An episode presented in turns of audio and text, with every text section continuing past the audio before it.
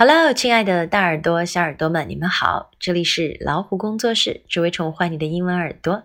我是大米。今天我们天天练的内容是 "It's not a big deal, so get over it." 多大点事儿，忘了吧。It's not a big deal, so get over it. 看一下发音的部分，It's, I T E P S, It's.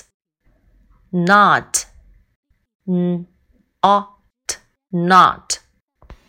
a, big, b i g, big，短音的 a。deal，这里是长音的 e，deal。so, s o, so，这里的 o 读作 o，它原来字母的发音。